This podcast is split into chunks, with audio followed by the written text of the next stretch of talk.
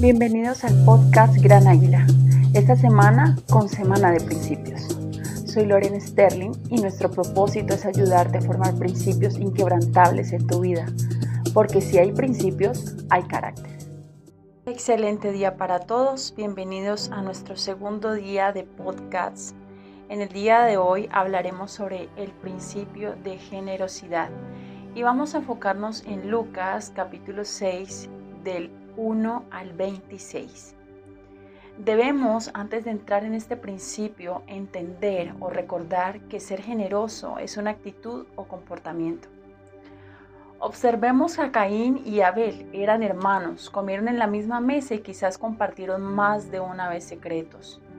La diferencia estuvo en la motivación del corazón.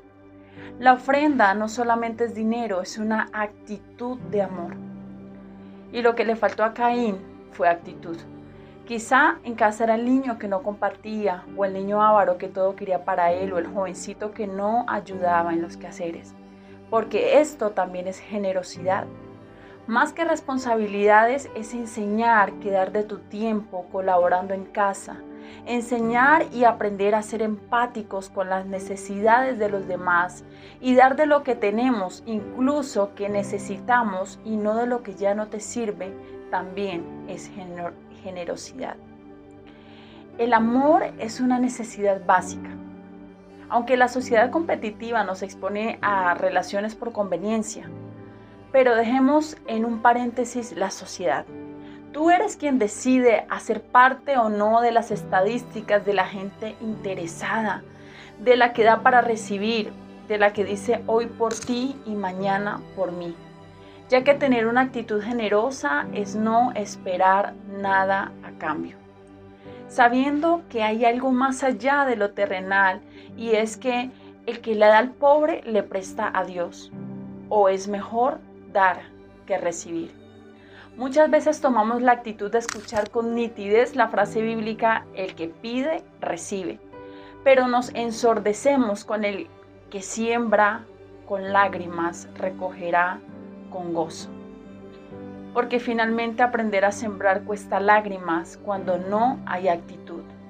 Pero el Evangelio se resume a algo muy importante y es ama a tu prójimo como a ti mismo.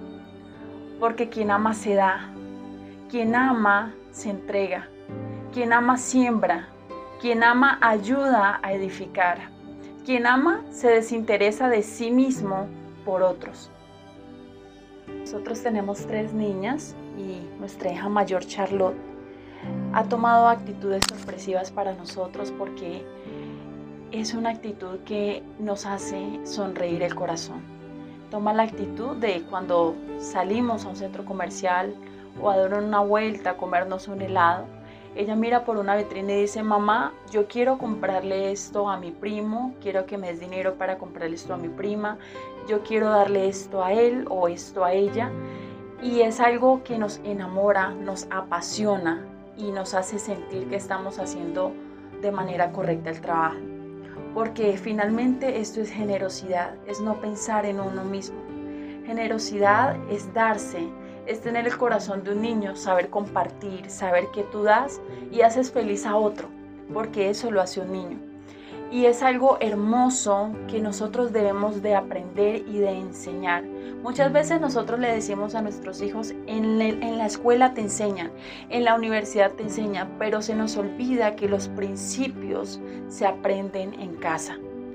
Papás o abuelos, enseñémosles a nuestros hijos, a nuestros nietos, el principio de la generosidad, de ayudar a una sociedad apartada de Dios, de ser generosos con nuestro tiempo, con el tiempo de ellos, desde ayudarle a cruzar la calle a alguien que lo necesita, porque esta sociedad se compone con principios, esta sociedad se compone con Dios.